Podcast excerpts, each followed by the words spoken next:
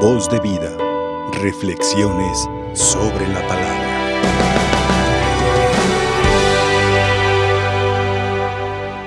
Muy queridos hermanos y hermanas,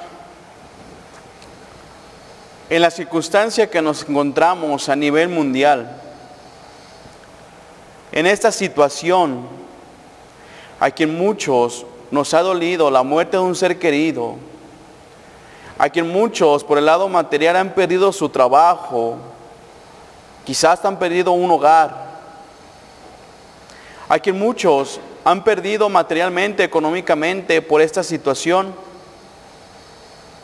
Pareciera que vivimos en un mundo ya sin fe. En un mundo donde ya no tenemos esa fe de creer en Dios. Por lo que nos sucede, por lo que estamos pasando, por lo que vivimos. Pareciera que esa fe viene bajando en lugar de fortalecerla. Y es como la carta a los hebreos y el Evangelio de Marcos que acabamos de escuchar.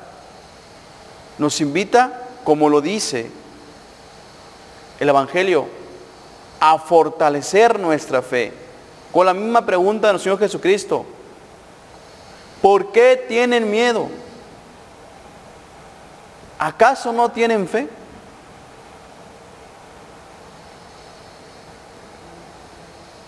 Ayer, voy a tomar un poquito de la palabra de Dios de ayer, la carta a los hebreos nos invitaba a otra virtud que va en compañía de la fe. La virtud de la perseverancia. Ser perseverantes para que por medio de la fe, que hoy es que vamos a escuchar la palabra, lleguemos al reino prometido. Y eso es lo que la, lectura de Hebreo nos, nos invita. Menciona desde Abraham, cómo obedece a Dios sin aún verlo, sin conocerlo. Obedece Dios en aquel momento que le dice, Abraham, toma tu familia y vete para acá. En otras palabras, Abraham se abandona a la voluntad de Dios.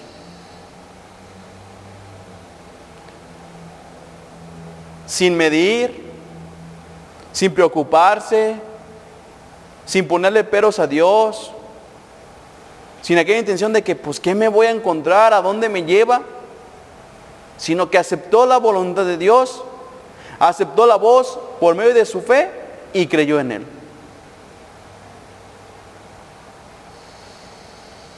Aquí voy a hacer un grande paréntesis que el Evangelio nos presenta. Muchas veces nosotros, hermanos y hermanas, aclamamos a Dios o nos acordamos de Dios cuando nos vemos en peligro. O como decimos, nos acordamos de Él cuando lo necesitamos nada más. Y el Evangelio en ese momento, los apóstoles habían presenciado milagros, habían presenciado curaciones, y quizá en ese momento se sentían a gusto con Él. Pero llega este momento de prueba en este lugar y tienen miedo. Que van y despiertan a su maestro. Señor, ¿no tienes miedo? Tenían miedo y tenían la necesidad de nuestro Señor. ¿Cuántas veces a ti o a mí nos pasa eso? ¿Cuántas veces solamente nos acordamos de Dios? De orarle a Dios cuando nos encontramos quizá en una tragedia, en una necesidad humana, en una necesidad material, cuando nos sentimos solos. ¿Cuántas veces estamos suplicándole a Dios nada más cuando lo necesitamos? ¿Y los otros días? O los otros años que quizá pareciera que no necesitábamos de Dios porque nos sentíamos bien. Y que quizá a lo mejor nada más nos levantamos y nos antiguamos y hasta allí. O a veces ni eso hacíamos. Y ahora que nos encontramos en esta circunstancia, en esta situación, ahora queremos y le exigimos a Dios muchas veces que ya termine esto. Y muchas veces le exigimos y le decimos, Señor, ¿dónde está tu poder? ¿En dónde está lo que tú puedes? Tú puedes quitar esto y hasta quizás le gritamos. ¿Por qué será? Porque nos sentimos en peligro. ¿Por qué será? ¿Porque tienes miedo? Y solamente nos acordamos de Él en este momento.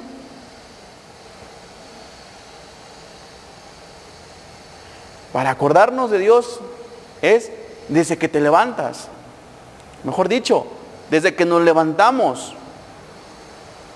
Es acordarme de Él. Desde que me levanto hasta que me acuesto. Desde que me levanto, encomendarle mi día, agradecerle primeramente, gracias Señor por el don de la vida, gracias por permitirme abrir los ojos, gracias por permitirme ver nuevamente la luz del sol y continuar con mis actividades. Y quizá todo el día tienes lleno de tus actividades en tu casa, quizá trabajo laboral en tu casa, este, algún compromiso. Date un tiempo para acordarte de Dios. Un momento para orar. Aquí voy a comentar una pequeña anécdota de, esta parte de acordarnos de Dios en cada momento.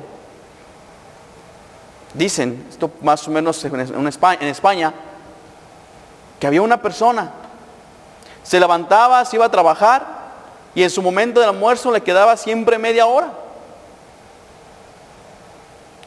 E iba.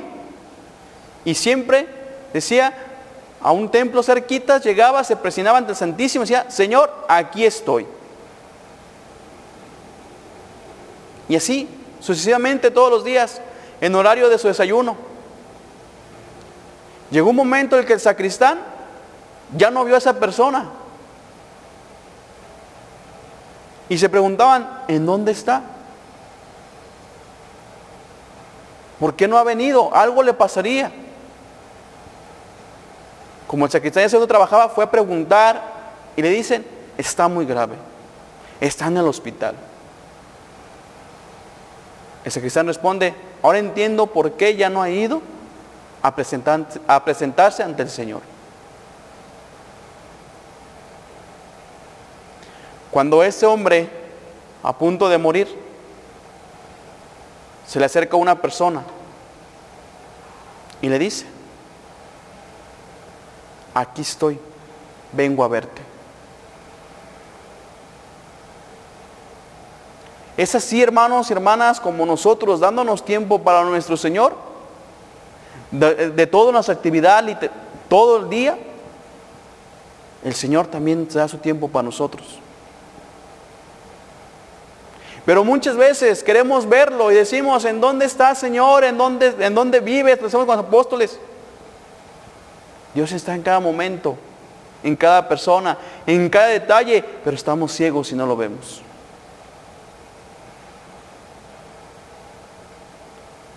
Quiero terminar con las mismas preguntas de nuestro Señor Jesucristo.